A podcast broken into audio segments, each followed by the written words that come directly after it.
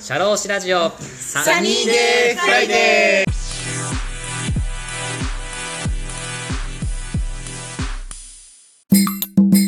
じゃあ次の質問いってもいいですか、でいろいろとその外国人社員さんとかをやっぱマネジメントする経験で駐在があったと思うんですけど、であの以前の回聞き直すと国内では結構ベトナム人社員が多かったみたいな話してて、で海外ではまあ中国人とかあとはまあハワイの、まあ、アメリカ人マネジメントするじゃないですか。その外国人の方をマネジメントする上での重要なこと。沙織さんが培ったことでもちょっと教えてもらいたいなはい。はえっと、まず国内で、国内。はい、そのお店ではい。やっぱりベトナム人の,、あのキッチンの子がすごく多かったんですけど、その中でそれは帰ってきてから気づいたことなんですね。自分が海外駐在経験してから。あなるほど。思ったことなんですけど振り返ってみると。振り返ってみると、うんうん。その実際言葉も違う、うん法律も違う、あ。いろんなこうなんだろう頼れる人も少なかったりする中で働く、うん。そのメンタル的なあなんだろうこう負荷というか負担というか、っていうのがやっぱりあると思うんですけど、それを当時は私あんまり理解してあげれてなかったんですよね。あそのベトナム人のこと。をそうです。おただいやもっと、まあ、自分が実際に経験してみて、うさっきも言いましたけど、法律違う、えーとまあ、お給料形態も違うとか、まあ、そのお最低賃金とか、まあ、そこだけじゃないですね、おそのどれくらい働いたら保険が下りてとか、まあ、そういったものとかもあるじゃないですあか、はいはいとかも自国と違うし、うん。まあ、プラス言語もそこまでうん。あの本当バイリンガルとかじゃない限りつまずくこととかわからないこととかもある中でうんうん。なんかやっぱり不安うん要素もあるじゃないですか、はいはそこに例えばちょっと不安に思ってたことも、いうん。あんまり軽く重く捉えてなかったんですよね。こあう意見があった時に。はいはででも自分も業務で手一杯だったりしてそこまでケアしてあげることができなかったんですよね、いはいうんうんうん。っていうところをこう後から後悔したというかもっと寄り添ってうん聞いてあげれてればよかったなとか。ああそう駐在から帰ってきてやっぱそれ思った思いました。えー、それとはきっかけってあるんですか？駐在行って日本帰ってくるじゃないですか、はい。あでベトナム人のことに関してはこういうふうに見てあげたらよかったっていうふうに思ったってことじゃないですか？駐在中に思いました。あ駐在中に思ったの？ああ自分があの言語通じない中で働くってめっちゃストレスなんですよ。っていうのをあの子たちはそういうのをけそういう状況で働いてたんだっていうのが自分が同じ目にあってようやっと分かったんですね。同じ目っていうとなんかすごいネガティブなイメージがあるかもしれないですけど、はい。同じ境遇を経験して初めてその人たちその子たちのあのなんか心理状況がようやっと手に取れるように分かってでだったらもっと理解して寄り添ってあげればよかったなみたいなあのは思いましたね。あその経験がそう共感につながったっていうか。そうですね。あもうそれはもう時すでに遅しというかそれはもう終わってから自分が経験したことだったので、うんうんうん。っていう、まあ、反省とかですかね。ああなるほど。はありましたね。そういう反省っていうのはその外国人社員に次こうマネジメントするときになんか今意識してることなんかあるんですか？あはい、今はこんなふうに接してあげてるみたいなのあるんですか？そうですね。今は別にもうあの海外のうんうん。あの方をなんか社員として関わなんかうん。仕事仲間として関わることは今はないんですけど、うんう。んでもあの海外でもこうあ海外の方で接客してくれたりとか居酒屋でやっぱあるじゃないですか、はい。増えてるじゃないですか、はい。とかコンビニの外国の方とか、うん。その方たちの見方はすごい変わりましたね、へえどんなふうに変わったんですか見方っていうか？あの本当いやよよくやられてるよなみたいな。あ大変だろうなって思う、まあ、それはもう押し付けだったりもすもちろんするんですけど、うん。本人たち何とも思ってなかったりするかもしれないんですけど、うおうおうなんかそのまず見た見見る目とか、うん。あのまあ、もちろん他のコンビニの店員の方にもするけど、うん。まあ、ちゃんと「ありがとうございます」伝えようとか、まあ、そういうとこにつながったりしますね。お客さん側からやっぱ外国人に対してちょっとまあなんか思いやりみたいなあ形で。そうですね。でももう別中にはうん。その言葉が通じなくてイライラしちゃうような人もいるかもしれないんですけど、うん。自分がそれを経験した分外国人として。なのでそこへのやっぱ理解は結構あるあの前に比べたらあるんじゃないかなってああ思いますね自分が異国の地に行ってやっぱその気持ちがつながってるんですねそうですね。そこは同じやっぱ立場になって経験しないそこはもう想像力に欠けてたからだと思うんですけど、まあ、実際に自分が経験したからようやっと分かったことではありました。ああなるほど。やっぱぱ自分経験者が語るやっぱ言葉ですね。うん思いましたそれは自分で。はあなるほど。わかりました。ありがとうございます。次の質問なんですけれども、はい今のお仕事、まあ、今こうフリーランスとして営業されてると思うんですけどもそのお仕事のまあ軸ですね。こうまあ就職先居酒屋で就職されて駐在経験されて日本帰ってきましたと。で今こうフリーランスをお仕事されてると思うんですけどそのまあ流れというかどういうふうな形で仕事を選んできたかっていうそこら辺ちょっと教えてもらえると、はい、軸ですか自分の。はい。そうですね、はい。えっとまああのはこれもす本当に最近、い。はまあ、結構タイムリーな話ではあるんですけどい何でしょうか？結構あの自分の仕事の価値観的にこう例えばプライベートを犠牲にしてとか、えっと、家族との時間を犠牲に犠牲にするっていう言い方はちょっと語弊があるかもしれないんですけど、自分が好き自分の好きなこととかやりたいことを我慢してこう頑張るのが仕事っていうふうに自分の中で思っちゃっていたところがあったんですね。例えば、まあ、飲食とかのサービス業の場合は、うん。こうみんみんながこう楽しい時に自分はもてなす側だったりするじゃないですか、はいはいはで例えば、いまあ、お盆とか、お正月とかに、えっとまあ、基本的にこう暦通りの方が休むようなスケジュールでは休めなかったりするので、そこで、まあ、地元にゆっくり帰れないとかっていうのが私結構地元も家族もすごく大事だったり大事だったりするというか、はい。結構、あのーうんそうですね大事にしてるものだったりするので、はいはい。そこにちょっとストレスがあったりとかしたんですね、ほうほうほう。まあ、もちろん今でも続けてるくらいなんで、飲食のお仕事はやっぱり好きなんですよ。なんですけど、まあ、例えばそのじゃあお盆にみんなで集まる親戚とか家族と集まるとか、うん。地元の、えー仲間と集まってバーベキューするみたいなのとかを、まあ、なくそこは我慢して自分はまず働くみたいな。いうところとか、はいはまあ、まあ自分の性格的にあんまりこいう効率を求めてはた動けるタイプじゃないんですよ私。なのでそもそも自分の能力不足で自分の時間を作れなかったりもしていたんですあが、まあなんかその何かをうん。こう犠牲にしないとその仕事を成り立たせられないというか、まあ、そうやって取り組むのが仕事だみたいな考え方のここ勝手に何かを犠牲にしてやるのが仕事みたいな思ってしまっていった自分がいて。であのそこからこうん。うそこの絵のなんかその考え方からの脱却みたいなのが今の軸だったりするっていうとちょっとあれはなんですけど、まあ、自分の時間を持つう持ちて持ってうん。自分の好きなこともするっていうのは大事にしているというか。ああなるほど。そのい実家でもやっぱりこう過ごす時間とかも作りたいしとかやりたいこともこう作っていきたいっていうか。でそれが楽し楽しければ別にあの休みもうん。そこまでいらないというか、ほうほうほう。仕事が本当に、うん。まあ、遊びではないですけどうんうん。やりたいことだったりもしたら別にそこに週2で絶対自分の時間のお休みが欲しいですとかもなんないあじゃないですか。あはいはいそうですね、はいはなんか多分今田村さんもやられているはいはいことだと思うんですけど、はいそのなんか休み合ってないようなものでみたいな 感じでやられてると思うんですいけどそうですね。ポッドキャストの趣味の延長。そうそうですねだからそういうのを はあの私も目指しているというか軸になっているかなと思いますね。えそれはやっぱりそのフリーランスを選んだっていうところのやっぱつながってたりするんですか？そうですね。ああなるほど。あの収入的には本当に不安定ではあるんですけど、自分でその時間をマネジメントできるのでううんうん。やっぱりただそこの自由はやっぱりあるのかなって思います。うんなるほど。一つ質問したいんですけど、はい。その先ほど沙織さんが自分の好きなことやりたいって言ってたじゃないですか、うん。沙織さんの好きなことって何ですか？そうですね、はい。あの私散歩が好きで。散歩が好き。そ れそれどういうことですか？おじいちゃんみたいな。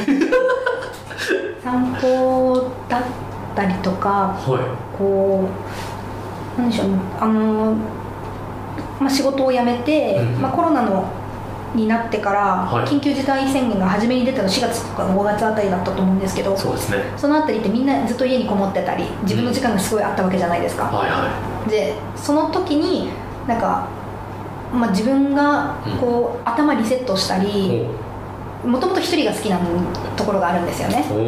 もちろん人と関わるのも接客だったりとか、はい、友達といるのとか仲間といるのもめちゃくちゃ好きなんですけど、うん、一人の時間が自分にとっては自分らしくいるためにすごく大事な時間であるっていうのとかをこう強く思ったきっかけとかがあって、はいはい、でその過ごし方の一つが散歩だったんですよね。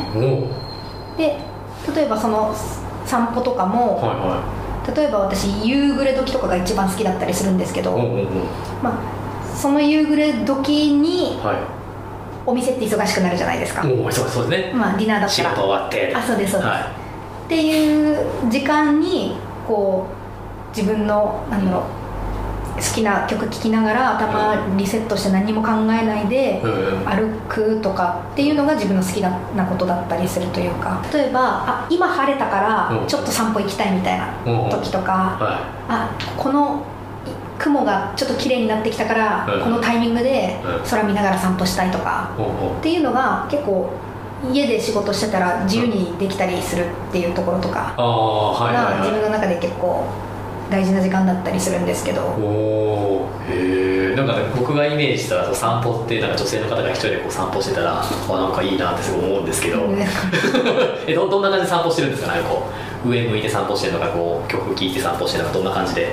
大体曲聴いてるんですけど、はい、その時ってやっぱスマホいじんないじゃないですか、はいはいはい、なんかそれがあのそれこそお風呂入ってる時にこう、はい、ふわっと、うん、あの思いついたりするようなこと。を、はいはいてと同じような現象が起こっていて、でスマホから離れているので、なんかそのまあ音楽聴いてなかったとしても聴いてたとしても、こうなんか科学的にもなんかあるじゃないですか、脳がその、めっちゃ、なんだろう集中している状態じゃなくて、意識が分散している状態になってでこうひらめきとか、はいこういろんなふうにこう思考が飛んでいく状態になるじゃないですか、そのシャワー浴びてる時とも同じような状況ですね。なんか思いつきやすいってあるじゃないですか。ありますね、はい、よく言われる。聞きますね。そのなんか脳が分散その意識が分散している状態で、いろんなこと考えながら歩くっていうのがそのなんか好きな時間というか。へ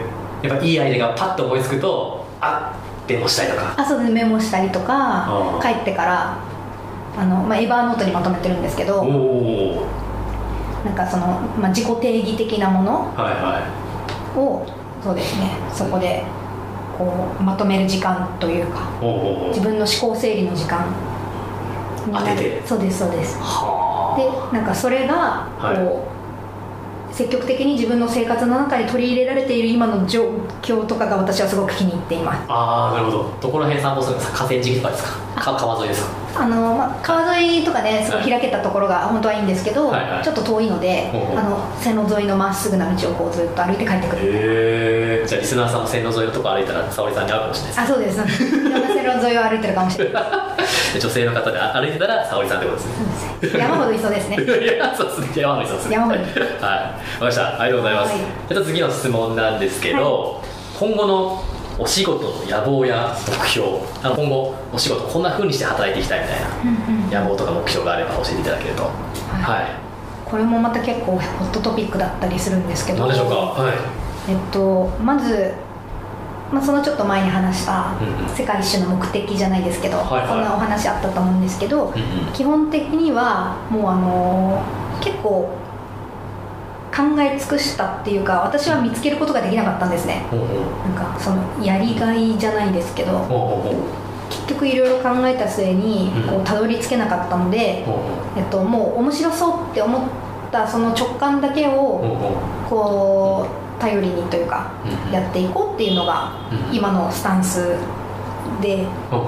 で、まあ、その中でやっぱり、まあ、人の役に立てることにはつなげていきたいなっていうぼんやり。もちろん仕事ってもうすでにその仕事がある時点で誰かしらの役には絶対立ってるから仕事なわけじゃないですか。誰かを喜ばせているので仕事だと思うんですけど、まあ、もちろん今してる私のお仕事もだし、まあ、全ての人がしてるお仕事がすでに誰かの人の役に立つことだとは思うんですけど、まああのもうちょっとこう自分が楽しくやった夢中でやっていることの先に、それが、あの誰かの役にすごい立ったらいいなっていうのをぼんやり思っている感じですかね。なんかここはすごいツッコミどころ満載というか ちょっとあのーはねお話ししにくいところではあるというか。あーちょっと質問したいんですけど、はい。その先ほど直感を大事にしている方じゃないですか、直感の研ぎ澄まし方。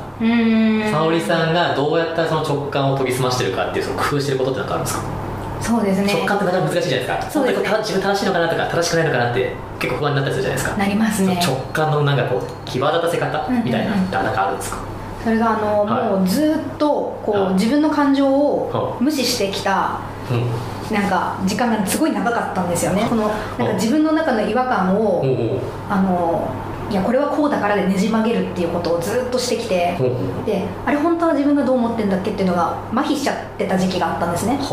でなんかそれを徐々にまた取り戻してったというか感じ取れるようになってきたのが、はい。まあ、仕事を辞めてからのこの1年だったりするんですけどなんかその自分の中のその違和感をはいはなんか文章化するっていうことをしていてその紙に書き出すともうなんか脳科学とかでも証明されてるやり方なんですけどあそうなんだ。なんかあのとにかく言語化する。っていう作業を繰り返す中でこうはい。自分の中の違和感とかに気づきやすくなったんですよね。うへえでなんで今ちょっとモヤモヤしてるんだって時あるじゃないですか。ありますねありますね。でそれを紙で分析してみるんですよ。ほえこの時にこう言われた言葉が嫌だったんだみたいなとか。とかこういう状況に置かれてることが自分にとってはストレスなんだとか。っていうのがこう見えてくることによってそのそこの違和感を避けれるようになるというか。なのでそその意味での直感じゃないですけどあ自分が嫌いなものまでもよく分かっていなかったというか。ーあーあーあただその自分がこれは違うなっていうのを見逃さないこととかも直感だったりすると思うんですよね。多分それが私にはすごく欠けていて人一倍欠けてて。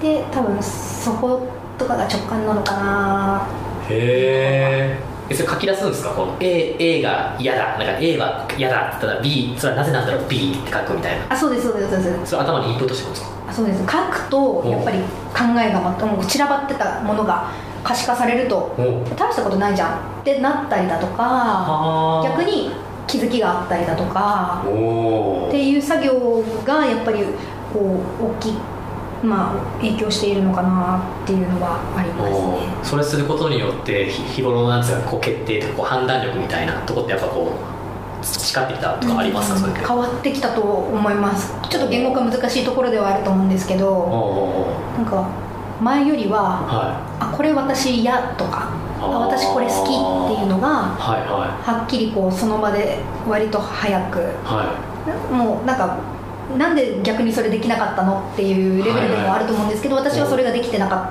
ったのでちょっと人一倍かけてたところがあったと思うんでそのなんか感情の可視化あってところですかね。ー勉強になるな普段なんか自分がなんかモヤモヤしててなんで嫌なんだろうっていう気持ちがなんか普段分かんなかったりするんですけどなんかそういうのって書き出すって結構勇気いるじゃないですか。そうですね。自分もそれ認めなきゃいけないから。そうですね。それできてるっていうのが僕できてないなと思ったからちょっと勉強したいですねちょっとなんか教えてください。おすすめですこれは。わかりました、はい。ありがとうございます。でちょっと質問ちょっと変えていきたいんですけど、はい。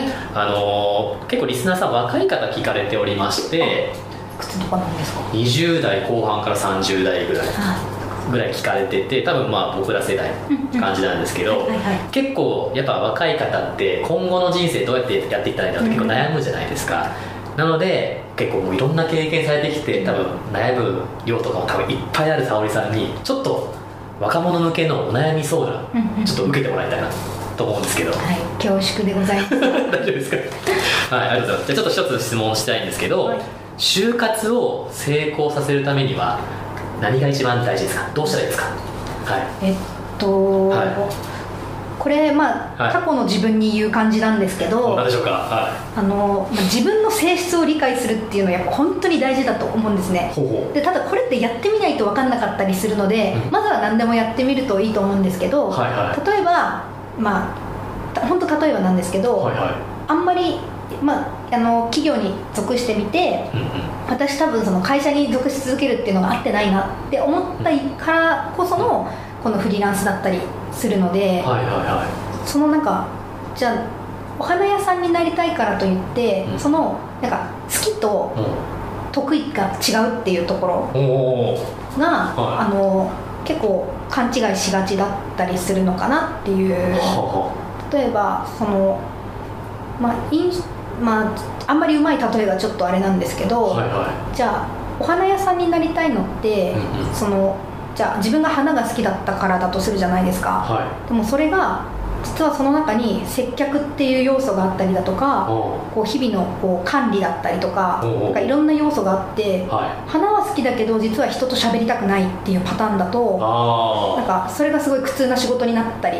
まあ、そこまでのあのなんでしょうね、はいはい。と、接客にもまあいろいろあると思うんでこはいはい。の例えがちょっといいのかわかんないですけど、おうおうおう。その得意とやっぱ好きが違うっていうところを理解していないとあああれやっぱり違ったっていうことに陥ると思うんですね。はいはいはっていうことに関しても、まあ、うん。その自分の性質を理解していうんうん。いること、まあ、それができてる人って、あまあ、あのやったその企業を選んで就職してみてトライした時にも、うん。そのなんで合わなかったかなっていう原因とかがあああ解明してはいはいは次にもっと自分がに合った見つけやすくなったりするのかなっていうのは過去の自分見ててやっぱ思いますね。あなるほど。一つ質問したいんですけど、はい。好きとやっぱ得意なことって自分の性質を見極めていくって話なんですけどそれどうやってやってたんですかこう？あはなんか私は本を紹介してもらって、いほあのもうちょっとでタイトル忘れちゃったんですけど、うはいはい何系の？そういうのがあの何でしたっけ？自分の適職を見と見見つける的なあのすごい分かりやすくまとまっている本とかもああるんですね、はいはい、まあ、そういうのでできる方はそれを使ってみるのもいいかと思うんですけど。はいはい。そうですね。はあまあ私はそういうのができなかったので実際に自分で経験してみてあ合うか合わないかをはいはまあ、そのプログラミングもそうですし、銀座のホステスもそうですし、私はや実際にやってみないと頭で理解できないタイプなので私はそのその前者の本でとかは苦手なタイプだったりするんですけどはいはいはい。実際に経験してみて、うん。じゃあダメだったら違うものにチャレンジしてみるみたいななるほど。じゃあもう一個質問したいんですけど、なかなかやりたいことを実際やってみるって結構勇気いるじゃないですか、はいはいはい。今自分はこれやってたんだけどもう一個やってみる、はいはい。やりたいんだけどえやってみてもなんかもしかしたら失敗するかもしれないみたいな、うんうん結構ややることって勇気いるじゃないですか、うんうんそれどうやってその勇気をこう培っていくものなんですか？一歩目を踏み出すっていうかなかなか若い方でもやりたいんだけど、い。やったらなんかなんか後付けでなんかこうもしかしたらこれが起こっちゃうかもしれないみたいな,、みたいなあるじゃないですか、へなんかあるんですかこうー工夫されてることみたいななんかあるんですか？心持ちというか。私多分そこに関しては、はこうあんまりアドバイスできないかなと思うんですけど、はいはい。なんかそう思ったことがあんまりないというかえ羨ましいしかないというか。そこは逆にあんまり参考にならなくて申し訳ないんですけどいえいえいえ。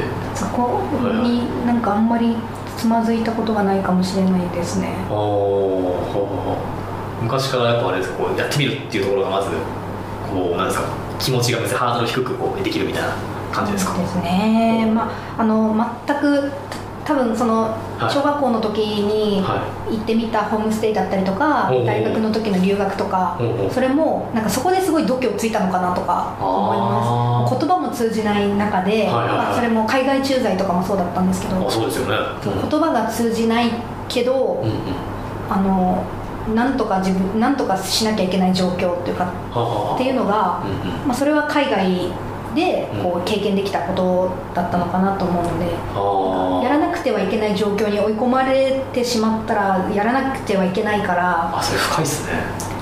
なんですかね。はあ。なのでそこでなんかないですかねあんまり。あー。やっぱそういう自らそういう環境下にあってそういうそういう環境にさせるというかあ自分を追い込むみたいな。あ確かに。もうせざるを得ない環境になったらあきっと誰でもできると思います。あめちゃめちゃいいことをおっしゃいまあす なるほど。追いつきでしたが ありがとうございます。じゃあもう一個質問したいんですけど、上司とうまくやっていきたいんですけど、どうこれどうしたらいいんですかっていう。いやいやこんなのあの私が答えれるあれでもいやいやいやいやねもうあ何くそと思うことあるじゃないですかこう。どうしていったらいいのかっていうのを教えてもらいたいっていうか心持ちというかはこれもなんかあのぼあの収録前とかにちょっとお話ししたことではあると思うんですけど、はいはいはい。そのまあ、すでに自分が固定観念とか思い込みを持っているっていうところをまず認めるところですね。と言いますとそれはどういうことでしょうか？自分が理解できないことが原因で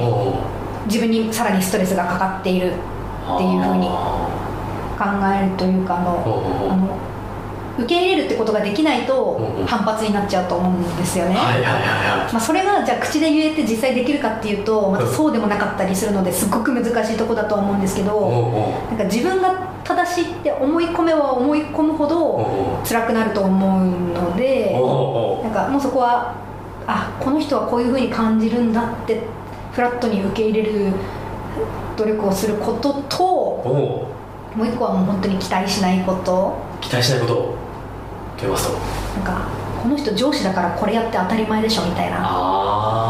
とか、まあ、それってあの本当上司に限らず恋人だったりとか友達だったりとかいろんなものに当てはまると思うんですけど、はいはい。まあこれを私もずっと難しいからずっと修行中ではあるんですけど、そもそも期待することによって、うんそのギャップであなんかうんイライラしたりとか、うんうん。なんでってなったりすると思うんでー、はいそもそも期待しないことと自分の思い込みとか正しいと思ってることが強いがゆえにそこが反発しているっていうのを一旦認めることしかこっちができることってないのかなって。はあ深いですね。えそのフラットに見るってどういうふうに見るんですか？こう相手をフラットに見るっていうか思い込みじゃないっていうかどんな感じで見てるんですか？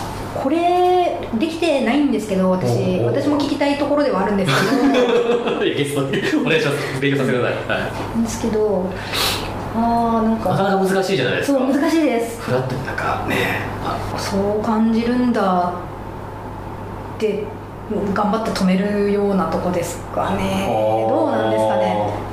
まあ、ただ、まあはい。相手のことの前に自分はじゃあどうなんだっていうところに立ち返るの大事なのかなって思いますね。相手はどうどういうことですかそれは。自分それはうん私がこれを正しいと思い込んでいるがゆえうんにうん相手が受け入れられなくてイライラしてるんじゃないの？って自分に問いかけることで相手は絶対変えられないじゃないですか。ってうなったら自分を変えるしかそのそれを妥協する術がないじゃないですか。格言ですね。いえでも本当にそうだなってあのう。んいろんなことから思うんですけど、はいはい。そのフラットに受け入れることとかは私はまだできてないのでう。んあんまりアドバイスとかできないんですけどう。ん自分を振り返るっていうことだったらまだなんとかできることなのかなっていう。はあ強になりますねでも全部自責に捉えたらしんどくなっちゃうじゃないですか。そうそうですね。自分を追い込んでしまそうったらねですそうです。だからそこのバランスはすごく重要なのでやっぱり期待しないことがそのこんそれそしたら大事になってくるっていう気そこでつながはるんですか。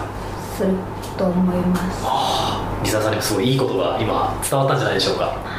ちょっとねじゃあ自分頑張れよってとこですね。だからにはっていうとこなんですけど。あなるほど。ありがとうございます。で最後にあの PR や宣伝をはい。お願いします。はい、はい、えっと途中であのお仕事3つしているっていうお話あったと思うんですけど、そうですね。はい。そのうちの一つが、はいはい。えっと、地元大好きな地元のほ大好きな名産の、えー北紫ウニが岩手の。はい岩手の北三陸のウニが、あのー夏がシーズン迎えるんですけど、はいはそれで、えっと、来月ですね、いはい。あのー広尾のお明治屋さんっていうあの高級スーパーで、えっと、昨年もさせてもらったんですがそこで、あの催事の催しがあってそこであのウニを直接売ることにあの今年も決まりましたので、えー、7月ですか、7月です。あなるほど。はい。ほうほうほぜひあの岩手のうは明晩とか使ってない、い。おえー食品添加もされてない、んほんと取れたてのおあ本物のウニをこあ生ウニが？う生ウニを提供するのではあのーねよかったらぜひ本物の味を皆さんにも食べてもらいたいなっていう感じで。それでなんか概要あるんですか？ホームページか何かで。リンクとかってありますか？ホームページはあのまだえっとまだ詳細はないかなと思うんですけど。よければサニーデイフライデーのところにまたリンクを貼らせてもらいますんで、はい、ぜひぜひあの、は店頭に立って接客させていただけると思うので。来たら早織さんに会えるんですか？あぜひぜひあのいろんなお話もさせていただけたらなと思うので、ねはい。僕がちょっと聞き出せないようなねこともやっぱもっとあると思うんで。あもうは全然ですけれども。いはい、はい。はい。あわかりました。ありがとうございます、はい、ぜひ来ていただけたらなと思います。あありがとうございます。今日は収録ありがとうございました。ありがとうございます。どうですか？受けてみてなんか振り返りというか思ったこととか教えていただけると。はそうですね。あのもうここら辺はめちゃくちゃカットしてほしいなっていうのはちょっと あのすでにあるんですけれども。いいやいやいやいや。はいはい。書き出すのもそうですけどこう話してみて気づくことがやっぱり皆さんよよく言われると思うんですけど、はいはい。そういうのは自分にもこう気づきがありましたね。あ本当ですか？そうですそうです。あお私実はこれできてたんだとか。おこれ言ったもののやっぱできてないなとか。あそういう気づきがたくさんありました。ああ本当ですか？はい。少しでもお役に立てれば。えーめちゃくちゃもうちょあっという間ですね。いや本当ですね。もうあっという間になっちゃって。僕も聞かせていただいてなんていうんですかこの心持ちというか、うんうんやっぱ僕もこう人と話す仕事も多いので、うんなかなかできてないことがあるなと思って、でまあ、そういうふうにやってるんだ沙織さんこういうふうにやってるんだっていうのがすごく勉強になってまた聞き直して何度もこう自分でインプットしようと思ってます。背筋が伸びますね。はい。じゃあそれでは本日のゲストは大津浦井沙織さんでした。ありがとうございました。ありがとうございます。